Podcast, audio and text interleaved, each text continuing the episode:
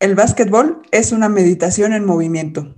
Palabras del jugador que lleva el apellido de su mamá en su jersey para honrarla. Este jugador también participó en el primer draft de la LNBP y logró conseguir sus sueños de ser seleccionado por el equipo de Libertadores, el equipo que tanto soñaba. Además, para este jugador, su misión de vida es compartir sus conocimientos y su amor por el básquetbol a través de su academia Fuerza Mexa. Esto y muchas cosas más platiqué con Miguel Ramírez, el demonio de Azcapotzalco, en este capítulo número 8 de En tus sneakers, la historia detrás de la foto. Yo soy Danaí García y bienvenidos.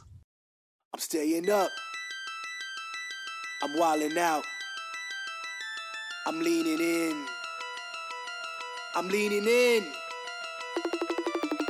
Pushing off my sneakers to the ground. I do not jump, I move the earth down. Bear witness to the genius of my sound. Born at the bottom, Hoy nos acompaña un jugador que creció con el básquetbol 24-7 al norte de la ciudad, que es todo un demonio dentro de la cancha y un libertador de corazón.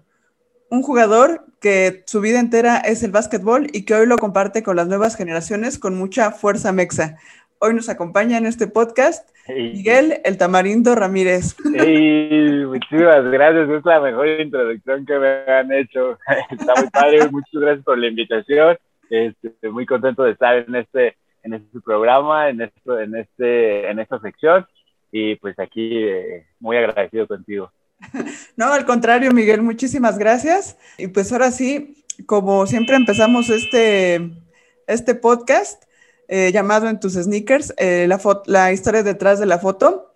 Y lo primerito que te voy a pedir es que porfa nos describas, para todos los que están escuchando este podcast, cuál es tu foto que elegiste, cuál es ese recuerdo que tienes muy grabado en tu corazón y que es muy, muy especial para ti. Estaba pensando en una foto que involucraba muchísimas cosas, muchísimos sentimientos y pues muchos temas para, para que quede chido el podcast.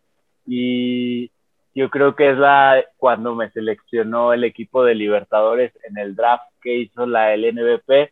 Ahí está la chava ahí pues diciendo mi nombre y estoy, estoy con el gerente en ese entonces de Libertadores. Bueno, él me está entregando pues el chaleco, creo que era de ahí de, Libertadores. Y esa es la fotografía cuando empiezo, cuando ya por fin sé que voy a jugar profesionalmente, eh, cumpliendo uno de, mis de mis sueños desde que estaba morrito, desde que iba a ver a la ola roja, ahí se, fue el comienzo de todo. Esa es la fotografía que elegí, ese es el recuerdo que, elegí para platicar eh, de él. Perfecto, no, está, está increíble, ya me imagino. Ahorita más adelante nos contarás de ese draft, pero supongo que para llegar a ese momento en tu vida pasaron muchísimas cosas muchísimas y este y pues creo que es lo es importante comentarlo. Ahora sí que déjanos ponernos en tus sneakers y vámonos para atrás.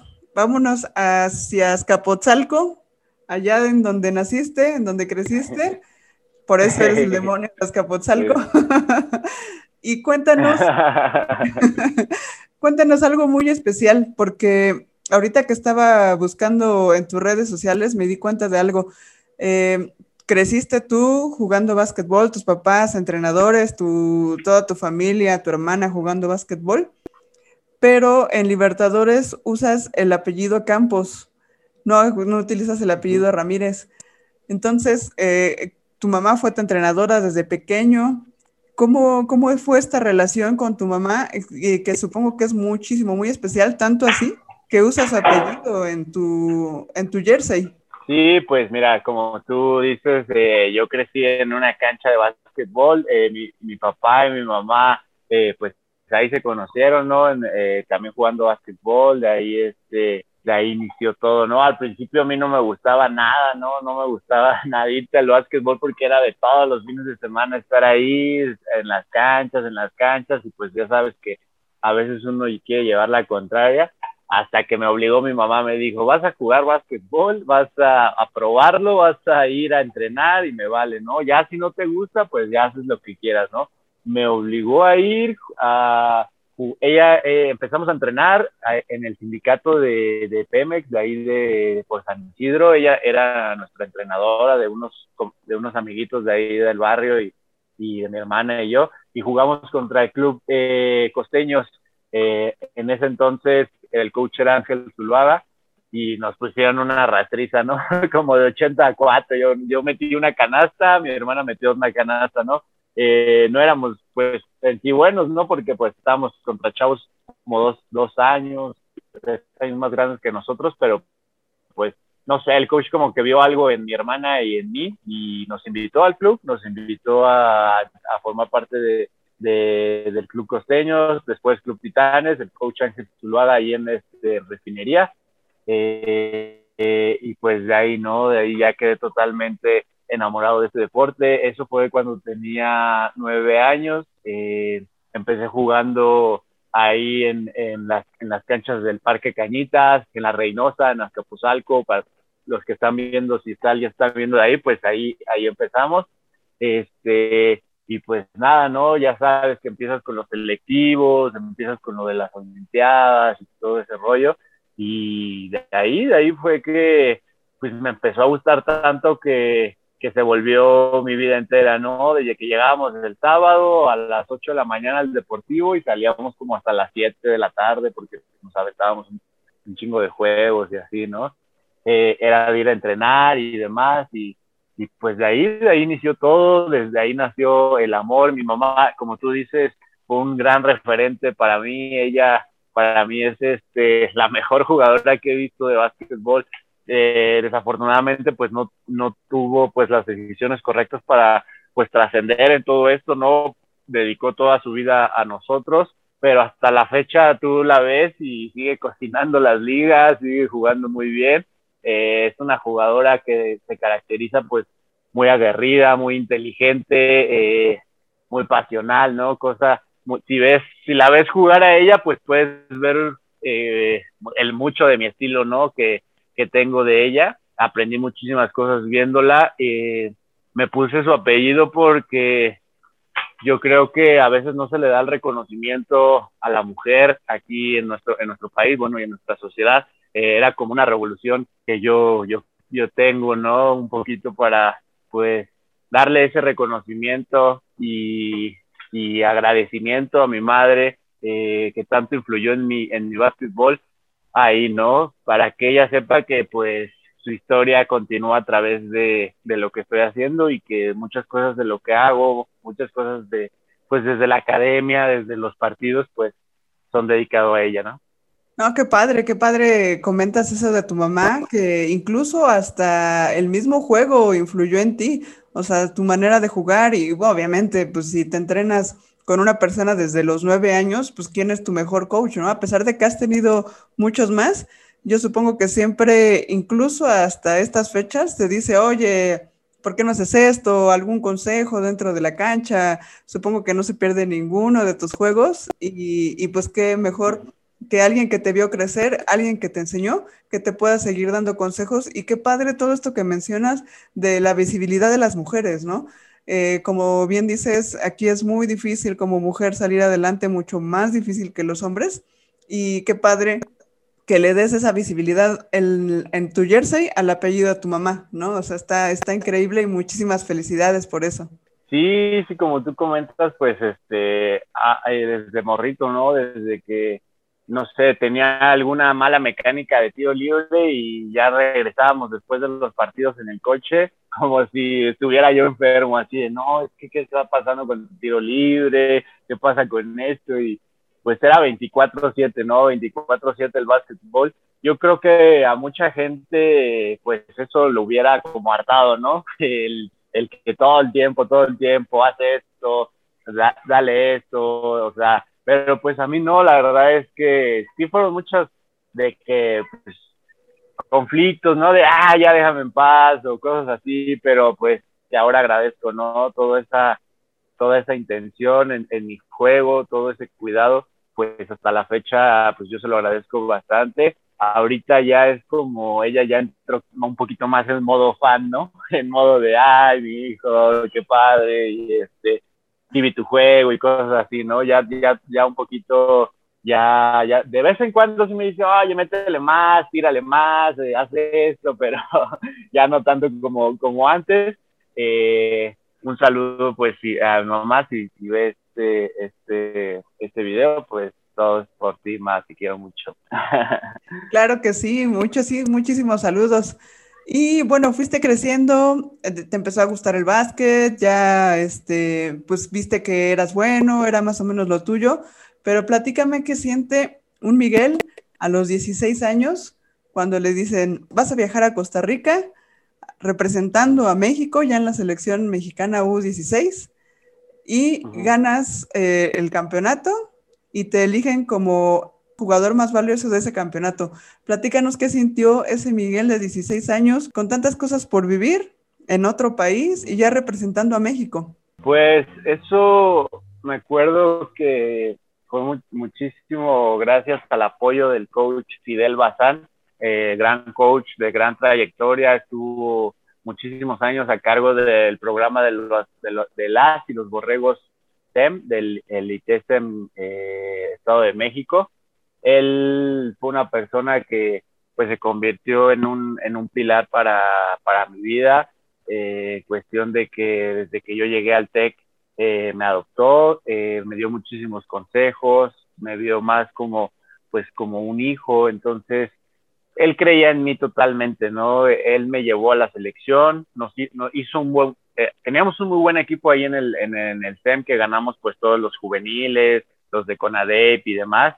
Eso ayudó a que le dieran la selección al coach Fidel Bazán y pues en cambio pues él me tenía ahí con toda la confianza y demás, ¿no? Cosa que pues yo aproveché, creo, en ese momento. Yo estaba muy emocionado, ¿no? A mí me encanta jugar básquet, me encanta jugar en el parque, me encanta jugar con mi perro básquet, eh, con mis amigos, 21 y profesionalmente, ¿no? Así, para mí el básquetbol es un movimiento y es un juego, ¿no? Que yo lo puedo hacer como mi trabajo es algo, es una bendición, ¿no? Pero si yo estoy jugando también en el parque, con mi novia, con mi familia, yo también estoy feliz, ¿no? En ese entonces se me dio la oportunidad de hacerlo en otro país, representando a la selección nacional, con mis amigos, con los que ya llevaba pues dos, tres años jugando eh, eh, juntos y pues nada, se nos dieron bien las cosas, fuimos a un centro básquet también ahí en Puerto Rico, donde pues también nos fue muy bien. Eh, y pues nada, ¿no? Muy, muy contento, muy emocionado por, por toda la gente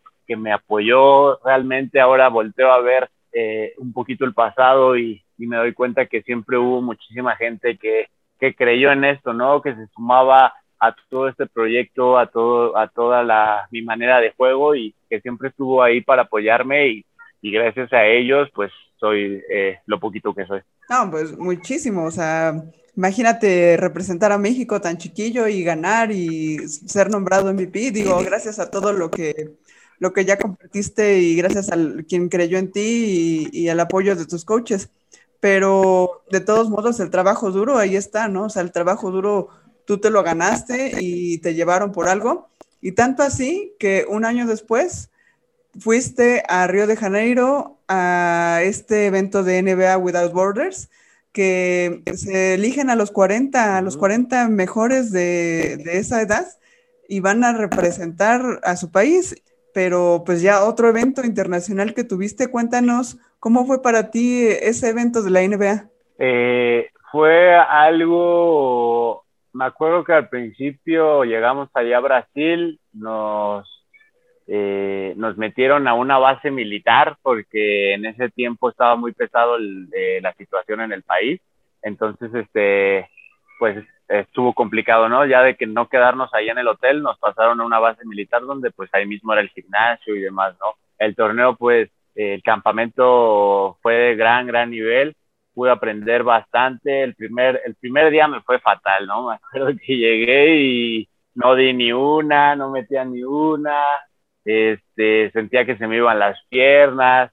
Ya después, este, pues dije, pues ya, ¿no? Le, ya estoy aquí, vamos a echarle con todo y me fui soltando poco a poco, me fui desenvolviendo, fui haciendo mi juego, me di cuenta pues que era básquet, ¿no? O sea, aquí en todos lados es lo mismo, es básquetbol y nada, solo jugué, o sea, solo eh, me sentí feliz de jugar contra gente pues que, que, sabía jugar, ¿no? Que de otro nivel y me fui adaptando. Yo creo que esa es de mis mayores habilidades, que, me adapto muy rápido al juego, me adapto muy, muy rápido al nivel y aunque pues ellos tal vez estuvieran en ese momento un poquito más arriba que yo, pues yo rápido buscaba la manera de, de ponerme y de pues tratar de vencerlos, ¿no? Obviamente siempre la competencia siempre ha estado en mi vida.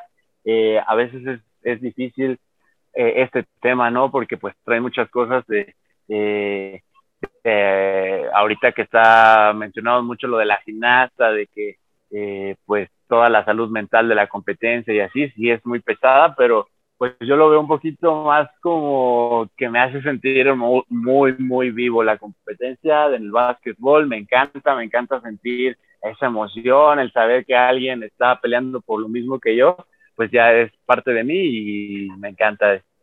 Sí, ¿no? O sea, ahí hay dos lados, ¿no? Como lo mencionas, el asunto de Simone Biles de aquí ahorita en las Olimpiadas, que pues decidió no competir algunas de sus pruebas que ya tenía programadas, pero al contrario lo que comenta Novak Djokovic, el tenista este, que bueno, también finalmente quedó fuera de los Juegos Olímpicos, pero él dijo, bueno, si estás metiéndote a este asunto profesional y ya de alto rendimiento del deporte, sabes que vas a tener presión. Entonces, eh, o sea, por un lado lo haces y mentalmente ya estás preparado para disfrutar incluso, disfrutar este asunto de la presión y de, y de estar en los juegos y, y, saber que tienes que trabajar muy duro para sobresalir y ser alguien, ¿no? Entonces, pues están estos dos lados y qué padre que tú lo ves del otro lado, que dices, bueno, a mí me encanta la competencia, me encanta estar ahí, me encanta el básquetbol, y se nota, se nota que tu, vas, tu vida es básquet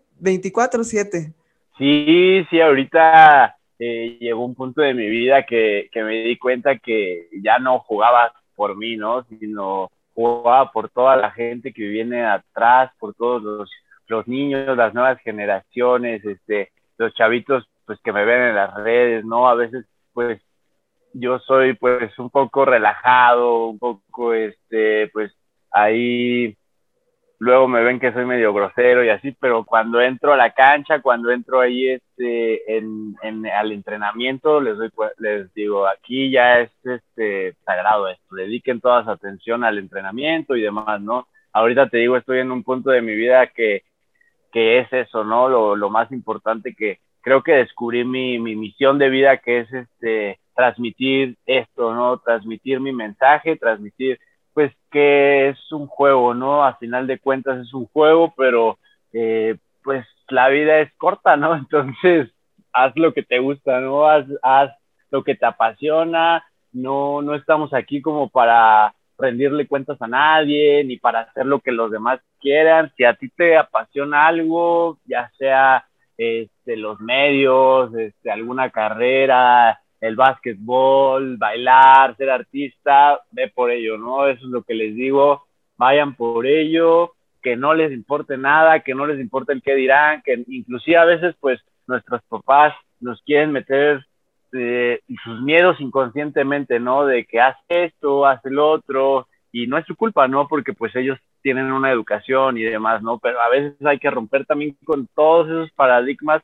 Eh, y a pesar de que mis papás son fueron basquetbolistas, pues ellos no querían que, que yo fuera basquetbolista, ¿no? En cierto punto ellos querían que yo, este, eh, pues siguiera mi carrera que estaba estudiando, siguiera todo eso, pero yo les dije, no, no, no, o sea, ustedes me regalaron el básquetbol, eh, yo voy a jugar toda mi vida y lo que yo pueda hacer con el básquetbol es lo que, lo que voy a hacer, ¿no? Ahorita ya, pues ellos se dieron cuenta de, pues de lo feliz que estoy, de lo, de lo tranquilo y pues que me gusta muchísimo mi trabajo, ¿no? No, y, un trabajo increíble. A, a, nosotros que nos gusta el básquetbol, como dices, o sea, disfrutarlo y la vida es corta, nada más tenemos esta para vivirla. Y qué padre que te diste esa oportunidad de, en realidad hacer lo que te gusta y, darlo todo por el básquet. O sea, si esto era lo que te gustaba y lo diste todo. Y justamente ahorita comentabas, eh, pues tú estudiaste en el, en, el TEC, en el TEC de Estado de México, y, este, y bueno, ya estudiaste tu carrera y empezaste, ¿cómo empezaste a jugar? ¿Cómo, cómo te, bueno, a jugar profesional? O sea, empezaste primero en las ligas estatales de Chihuahua, ¿no? Sí, mira, haz de cuenta, yo estuve en los Borregos SEM, eh, ahí eh, yo quería un cambio y me fui a los Borregos Toluca, ¿no? Que en ese tiempo era como el clásico entre los Borregos ahí de la zona, ¿no? Entonces, como que estaba traicionando yo a los Borregos de, hizo todo un rollo, ¿no? Se hizo todo ahí porque pues yo era como el pilar del equipo y me pasé al equipo rival, ¿no? Entonces, un poquito ahí se me, se me criticó bastante, eh, pero yo en los Borregos Toluca compartí cancha pues con grandes jugadores, eh, ahorita pues Jonathan Machado, Eder Herrera, eh, traíamos un muy buen equipo, nos fue bastante bien, la temporada no perdimos ni, perdimos un juego creo en temporada regular en la Liga B en la primera división, lamentablemente pues el único mal juego que tuvimos fue en las semifinales, eh, perdimos, quedamos en tercer lugar, ¿no? De ahí yo ya traía la idea de pues que no, o sea, de que yo quiero ser basquetbolista y pues discúlpenme todos, ¿no? Me llegó la, me llegó la invitación para irme a la Liga Estatal de Chihuahua, a Mineros de Parral. Eh, ahora sí que en ese momento, pues yo no sabía nada del básquetbol profesional, de cómo se manejaba, de todo ese rollo, ¿no? Quiénes eran los agentes, eh, qué equipos había, cómo se entraba, ¿no? Total, me llegó la invitación de, no me acuerdo ni cómo, me marcaron, este, hoy quieres venirte a jugar profesional y pues dije, sí, ¿no? Vámonos. Mis papás pues no querían, querían que quisiera, pues siguiera ahí eh, lo de la carrera y demás, este, pero pues no, ahora sí que agarré mis cosas, me fui, me fui a Parral, me fue muy bien en esa, en, en esa, en esa temporada con el equipo, jugué bastante bien, eh, acabé como titular. Ya de ahí salió lo del draft de, de, la LNBP, que fue en Monterrey. De ahí eh, quedamos seleccionados 24, eh, no, eh, sí, 24 jugadores. Hubo dos selecciones de cada ronda. En ese, en ese entonces eran dos equipos. Actualmente creo que solamente estamos dos jugadores vigentes de ese draft. Y pues nada, ¿no? O sea, no es como de que eh, yo sabía que ya estaba la selección, que era la foto que, te comienzo, pero pues ahí no se terminaba, ¿no? Tenía que, tenía que seguir, tenía que ganarme un lugar. Eh, yo la verdad, te, soy sincero, yo quería que me agarrara a Querétaro, lo presentía, todo se acomodó, siempre he sido de la idea de que si quieres tanto, tanto algo, se acomoda, siempre te lo dan, siempre si tú trabajas, si tú tienes toda tu atención en eso que quieres, te lo da el universo, Dios te lo da, este, y así fue, ¿no? Eh, me agarró Querétaro, eh, eh, y pues ahora tengo muchos métodos personales con el, con el equipo, estamos, estamos trabajando para, pues para ser campeones, ahorita aquí pues yo ya vivo en Querétaro, yo quisiera pues quedarme toda mi, mi, mi vida aquí en Querétaro como pues es un equipo que, que, me ha dado todo, que me ha brindado el, apoyo, demás, la gente, el público, y siempre, siempre voy a estar agradecido y quiero darle mil alegrías, ¿no? Obviamente yo sé que no es nada fácil, yo sé que no te lo regalan, pero pues ahí estamos, ¿no? Intentándolo, eh, peleando y trabajando por ello. No, sí, al contrario, y como dices, mucho trabajo duro y, e incluso eh, comentabas, ¿no? Fuiste al draft, eh, estuviste ahí entrenando, bueno, en, el evento en Monterrey y te elige, te elige Querétaro, el, equipo que tú querías, obviamente también era un equipo nuevo y como dices, o sea, te tenías que ganar un lugar dentro de la cancha. Eh, comentas en otra entrevista que vi que al principio no, no, estabas entrenando con el equipo y entonces, ¿cómo fue que te ganaste tu lugar? O sea, te siguieron viendo en los entrenamientos o cómo fue que, ya decidieron, como dices, o sea, imagínate de los 24 que fueron en aquel draft, que solo dos sigan, sigan vigentes y sigan jugando, eso habla muchísimo de tu trabajo y de que te lo ganaste en serio. Y obviamente ahorita ya eres un referente en Querétaro y ya te ganaste al público, ya te ganaste eh, tu lugar en el equipo. Entonces, pero ¿cómo fue ese paso de estar, ok, ya drafteado, ya soy del equipo, pero ahora sí me gano un lugar en el equipo principal. ¿Cómo fue eso? Incluso fuiste el capitán, el capitán de, Libertadores. ¿Cómo fue ese trabajo que tuviste que hacer? Pues mira, eso sí es algo que siempre me, lo enseñó pues mi papá y mi mamá de cuestión de que llegas a un lugar y tienes que darlo todo, ¿no? ¿no? O sea, tienes que, que trabajar, tienes que, si te, o sea, entrenar tanto, tanto, tanto y demostrar que tanto lo quieres que, que hacerles complicado la idea de, a ver, no, ya corten a este chavo, ¿no? O algo así, porque ya no, se está matando, se está, es, todo lo que entrena y así ya lo, se lo complicas, ¿no? Esa fue mi primera impresión, ¿no? De que, porque yo me platicaban los, los chavos en ese entonces del draft, no, ya me cortaron, no, ya me dieron las gracias, este, cosas así, ¿no? Y yo decía, no, a mí no me van a cortar nunca, ¿eh? Y, y pues sí, de que me quedaba a entrenar, me quedo así hasta la fecha, a tirar, a tirar, a tirar. Al principio pues ni me metían en las quintas, este, y posteriormente pues una que otra tantito me metían y me dejaba ir con todo, ¿no? O sea, todo lo que tuviera en ese momento lo daba, ¿no? Hay, sí está la presión, pues sí está el miedo, pero pues es algo con lo que tienes que vivir, ¿no? O sea, eh, es lo que le digo a mis, a a los de mi academia que el miedo existe, ¿no? Pero el miedo es, en vez de verlo como algo malo, eh, lo deben de ver como algo que te impulsa, que te hace sentir vivo y que te hace sobrepasar eh, en donde estás, ¿no? Si tu juego está aquí, con el miedo, si lo utilizas bien, puedes subir, ¿no? Y puedes este, seguir haciendo, o sea, hacerlo con miedo, no importa, pero hacerlo, ¿no? No detenerte. Eh, eso, ha sido parte de mi filosofía eh, y en ese momento, pues así fue, ¿no? O sea, eh, yo no se, no se suponía que yo estaba ahí, de repente empecé a pasar filtros, filtros, filtros, eh, seguía yo en el equipo, no tenía tantas responsabilidades en cuestión, pues, de que, pues, ahora ya es profesional, pues, tú sabes lo de los sueldos y además, pues, yo no ganaba tanto en ese entonces, entonces, este, pues, decía, pues, ya, no, no, no hay presión, no, no, o sea, yo estoy aquí, me gusta jugar contra gente que sabe, me gusta jugar contra, pues, eh, profesionales y pues vamos a darle con todo, ¿no? No es como de que nada más vaya a participar, yo vengo a quedarme, ¿no? Pase lo que pase, yo, yo voy a estar aquí. Eh, tuve muy buenos juegos como novato, fui seleccionado pues este, en ese año como eh, nominado a novato del año, se me dio la oportunidad en el club, la institución creyó en mí y hasta la fecha pues lo sigue haciendo, ¿no? Entonces, siempre ahorita me doy me doy cuenta, yo creo que estoy en un punto de madurez de mi juego y de mi vida que, pues ya no, ya lo sé llevar, sé llevar todo lo que, lo que lleva pues ser profesional y demás, y pues soy eh, responsable de mis actos y eso es lo que quiero demostrar en la cancha. Ah, está, está, increíble y como dices, o sea, ya lo demostraste y fuiste seleccionado como, bueno, candidato para novato del año y todo, y comentas este asunto del miedo. Y eh, platícame un poquito que vi en tus redes sociales también un asunto de, no, no, no asunto de miedo tal cual, pero sí algo muy temerario. Este asunto de la Merce. cuéntanos para los que están escuchando y que no sabemos bien qué es la Merce. Y cuéntanos tu experiencia como mercenario.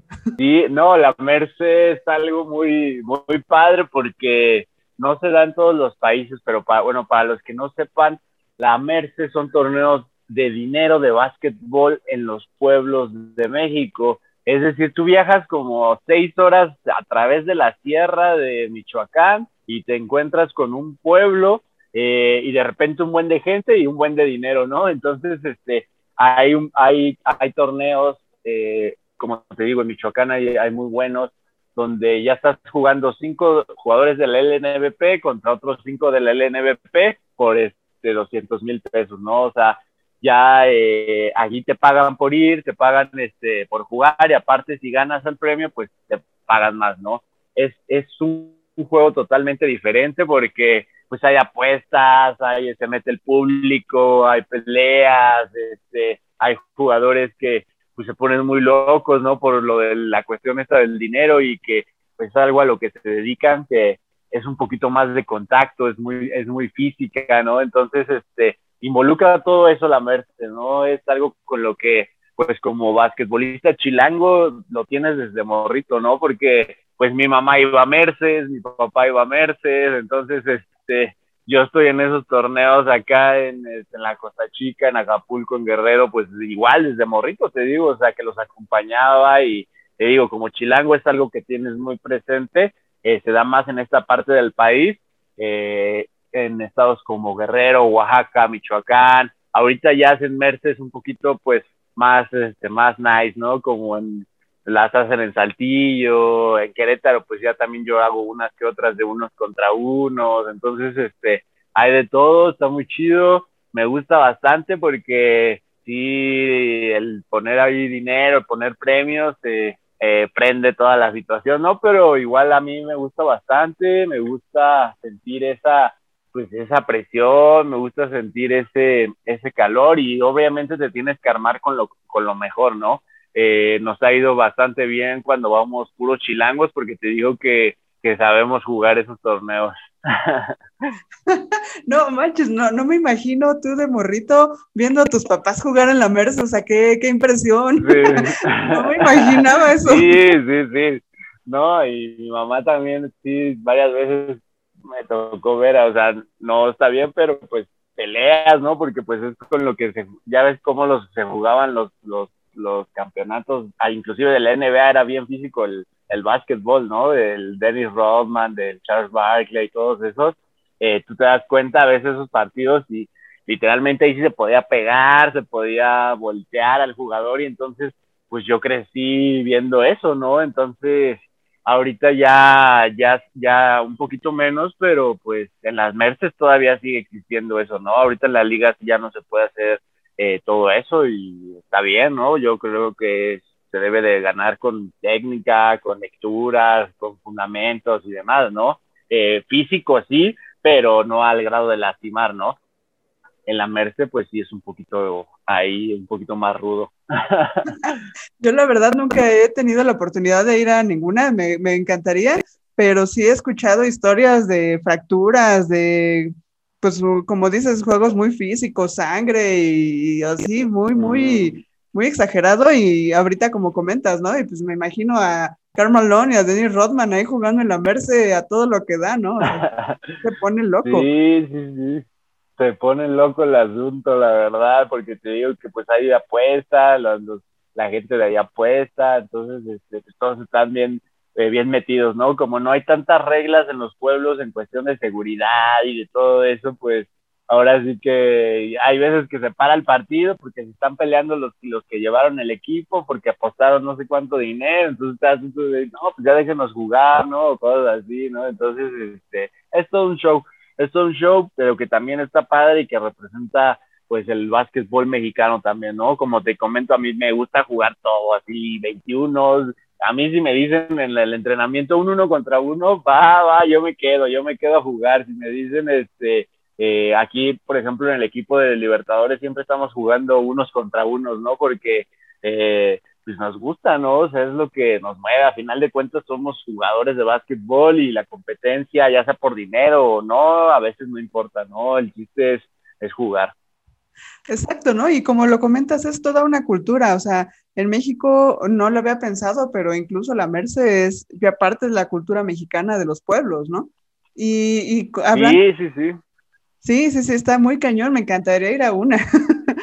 y hablando de esta, de esta cultura, ahora sí, cuéntanos eh, cómo la transmites toda esta cultura del básquet, obviamente lejos de la Merce, sino toda la, la cuestión física, la cuestión mental, la cuestión de prepararse a los chiquillos. Tienes tú este, esta academia que se llama Fuerza Mexa, que la este, iniciaste con algunos otros compañeros, pero vi en tus redes sociales ahorita que todo el asunto de la pandemia estuviste entrenando ahí este, con en vivos gratis, este, hiciste muchos eventos. El chiste es ponerse a la gente a trabajar, ¿no? A los chiquitos, a, a, todos, ¿no? pero a la gente en general, ponerlos a trabajar y activarse físicamente. ¿Cómo compartes esta cultura del básquetbol con todas esta estas personas de Fuerza Mexa? Pues mira, yo les digo algo siempre y se los dije mucho durante la pandemia a todos que el básquetbol es la manera más bonita de conectar con la existencia. Esto quiere decir que el básquetbol es una meditación en movimiento. Cuando, cuando tú llegas a un entrenamiento y alcanzas un nivel eh, mental, eh, de práctica y demás, en el, que puedes vaciar tu mente, puedes despejar todos esos pensamientos que a veces nos acompañan como seres humanos, ¿no? De, de nuestro pasado, de nuestros problemas, de nuestras este, preocupaciones. Llegas a la cancha y los quitas, ¿no? O sea, se borran, eso es meditar, ¿no? Eso es estar en el presente. Yo creo que eso es lo que trato de transmitir, más allá de la competencia, más allá de pues todo lo que te puede acarrear y lo que te, lo te puede dar el básquetbol, pues es esa, esa conexión, ¿no? Con, contigo mismos y de dejar todos los problemas fuera de la cancha, ¿no? Eh, obviamente explico que eh, estar saludable, estar comiendo bien, estar en equilibrio, estar contento, pues te va a evitar miles de cosas, desde enfermedades, desde estrés, desde, va a mejorar tu, tu, tu, ambiente en tu familia, en tu escuela, en tu trabajo, ¿no? Yo doy clases a niños desde 5 años hasta adultos, ¿no? Con todos es casi el mismo discurso, entonces, este, pues creo que estamos haciendo algo muy importante aquí, ¿no? Que es este, cambiar la manera de, vivir a muchísimas personas. Eso es, yo me pongo a al servicio de todos ellos, ¿no? De, de ayudarlos un poco a mejorar su día a día, ¿no? De por sí ya es muy difícil estar en este mundo con todo lo que está pasando de pandemia, eh, de guerras, de preocupaciones en México, este, ser mujer en México, o sea, hay miles de temas eh, eh, no, tan, no tan agradables, pero con los que tenemos que existir, ¿no? Obviamente sabemos que no vamos a, a, cambiar eso si no cambiamos nosotros mismos, ¿no? El cambio empieza por ti mismo y eso es lo que trato de, de enseñar, ¿no? Que, que usen el básquetbol como una manera para divertirse, para desestresarse, para, para estar bien físicamente, para para estar este, en movimiento, ¿no? Les digo que traten de aprender cualquier movimiento que, se, que, les llegue y, lo usen para, pues, lograr sus sueños, ¿no? Ya hay chavos que se acercan, oye, yo quiero esto, quiero buscar esta opción en universidades, pues ya hay cambio un poquito, ¿no? Se les da un poquito más de, de trabajo, se les dicen cómo, cómo es que se debe de hacer y, y gracias a Dios, pues ya hemos tenido, ya, bueno, ya he tenido la oportunidad de, de entrenar a jugadoras eh, que han ido al profesional, a jugadores que ahorita van a la Liga B, este, pues los chavitos ahí van, entonces, este, pues mientras haya movimiento, mientras esté pasando todo esta, ahora sí que lo que me pasó mi mamá a través de todos ellos, pues creo que ahí es donde ya eres este, otra cosa, ¿no? Donde ya te vuelves, este, o, pues no sé, vives a través de ellos, ¿no? O sea, vives a través y el mensaje y la cultura del básquetbol y lo poquito que, sabemos va a seguir para siempre. No, y está importantísimo, ¿no? Yo creo que para un niño o, bueno, joven o cualquier persona, yo creo que lejos de sus papás, siempre tener un coach, un coach personal de tanto deportivo como de vida y todo eso, te forja también y son personas muy importantes para, para uno, ¿no? Lejos de los papás, tal vez al coach te acercas a contarle alguna cosa que no le cuentas a tus papás o que me cortó el novio, que, eh, no sé, reprobé calificaciones y no le quiero contar a mis papás. Ese coach eh, se convierte en tu amigo, se convierte en tu guía y tú lo estás haciendo para estos chiquillos que, que, están siguiendo tus pasos y como tú dices, les estás compartiendo todo eso que aprendiste que a ti te compartieron tus papás. Y eso está padrísimo. Y ahorita que comentabas este asunto que me llamó mucho la atención, que para ti el básquetbol es como meditar, ¿sabes qué me, me vino a la mente? Eh, en algún libro de Michael Jordan, que pues yo soy la fan número uno de Michael Jordan, ya se ve, ¿no?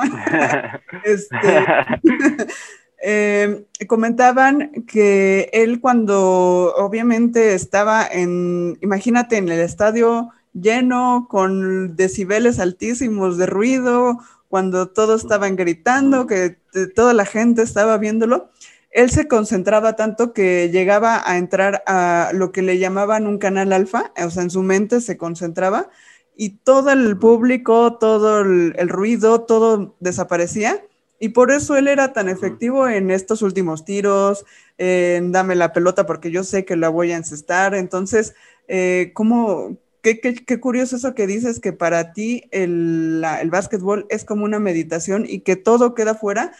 Siento que es esto mismo que pasaba con Michael Jordan, que entraba a esa concentración y todo lograba poner afuera y obviamente hacía las maravillas que hacía, ¿no? Entonces, qué padre que tú estás transmitiendo estas, eh, esta manera de ver el básquet a estos chiquillos o, jóvenes o como tú dices, eh, jugadores que ya están en, profesional como las chicas que has entrenado, este, qué manera tan eh, impresionante de compartir el básquet, eso me encantó.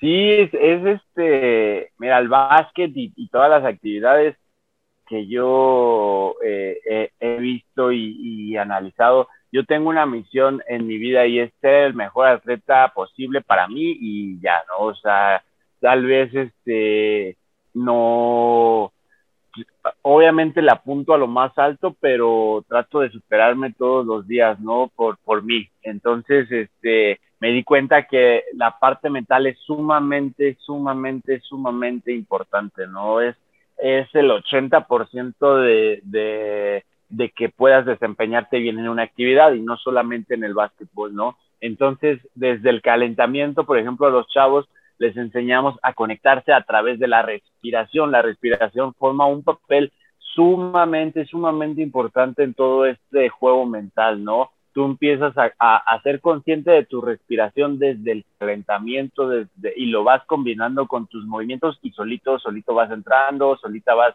eh, conectándote con ese estado mental que es el ideóneo, ¿no? Cuando uno está completamente en el presente, es cuando mejor desempeñas este, eh, tu juego, ¿no? O tu actividad, eh, ya sea pintar, ya sea cantar, ya sea escribir, cuando ya no tienes nada, ninguna preocupación, es cuando sale la magia, ¿no? Cuando la, estás conectado en esa vibración, en, en ese estado, es cuando pues sale, ¿no? Todo, la, todo el brillo y todo lo, lo que, pues, por lo que te pues por lo que te pagan, ¿no? Por lo que, lo que le gusta a la gente que veas y tu juego, ¿no? Y es cuando más puro estás. Ah, está padrísimo y, que, como dices, que los enseñes desde respirar.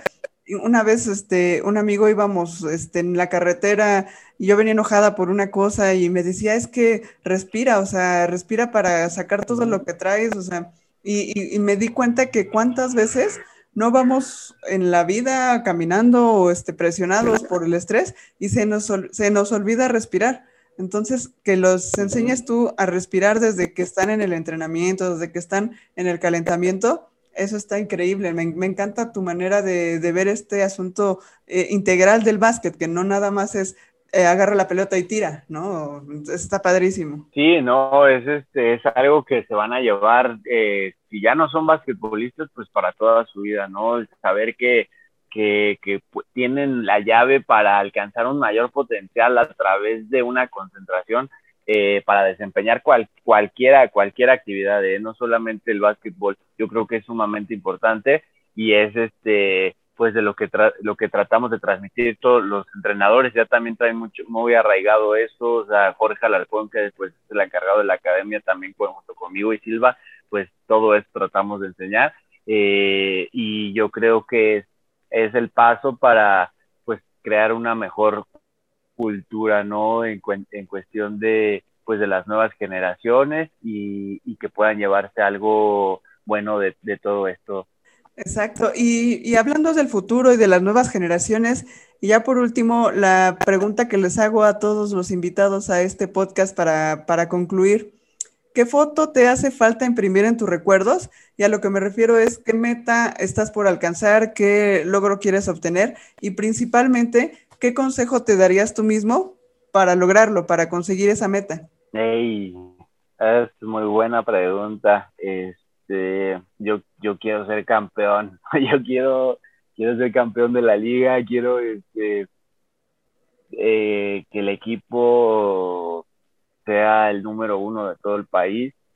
Eh, vamos a ir por todo. Obviamente, yo creo que el ser campeón y todo eso está en una frecuencia y creo que el consejo que me daría es subirme a esa frecuencia, ¿no? Saber que merezco eso, saber que, que merezco y que no hay límites, que si hay este, la oportunidad está para todos, ¿no? Está para cualquiera que, estemos aquí, eh, que a veces uno se pone límites solito, ¿no? Inconscientemente se va poniendo, yo no, eh, tal vez este año no, tal vez, y todos lo hacemos, ¿no? El chiste es, como consejo es, no hay límites y todo se puede es ir por todo, te digo, es una vida muy corta, eh, hay que apuntarle a lo que nos mueve, a lo que, a lo que nos apasiona y, e ir por todo, ¿no? Ir por, por toda la, por todo el premio y eso es lo que quiero, es ser campeón y, a veces pues hasta uno le da miedo decirlo, ¿no? Y creo que ahora ya eh, se fue todo eso. Perfecto. No, y, y pues la verdad, eh, muy, mucho éxito ahorita que ya estamos por empezar la liga. Muchísimo éxito con Querétaro. La verdad, eh, toda esta preparación mental y física que traes te ayudará para conseguirlo.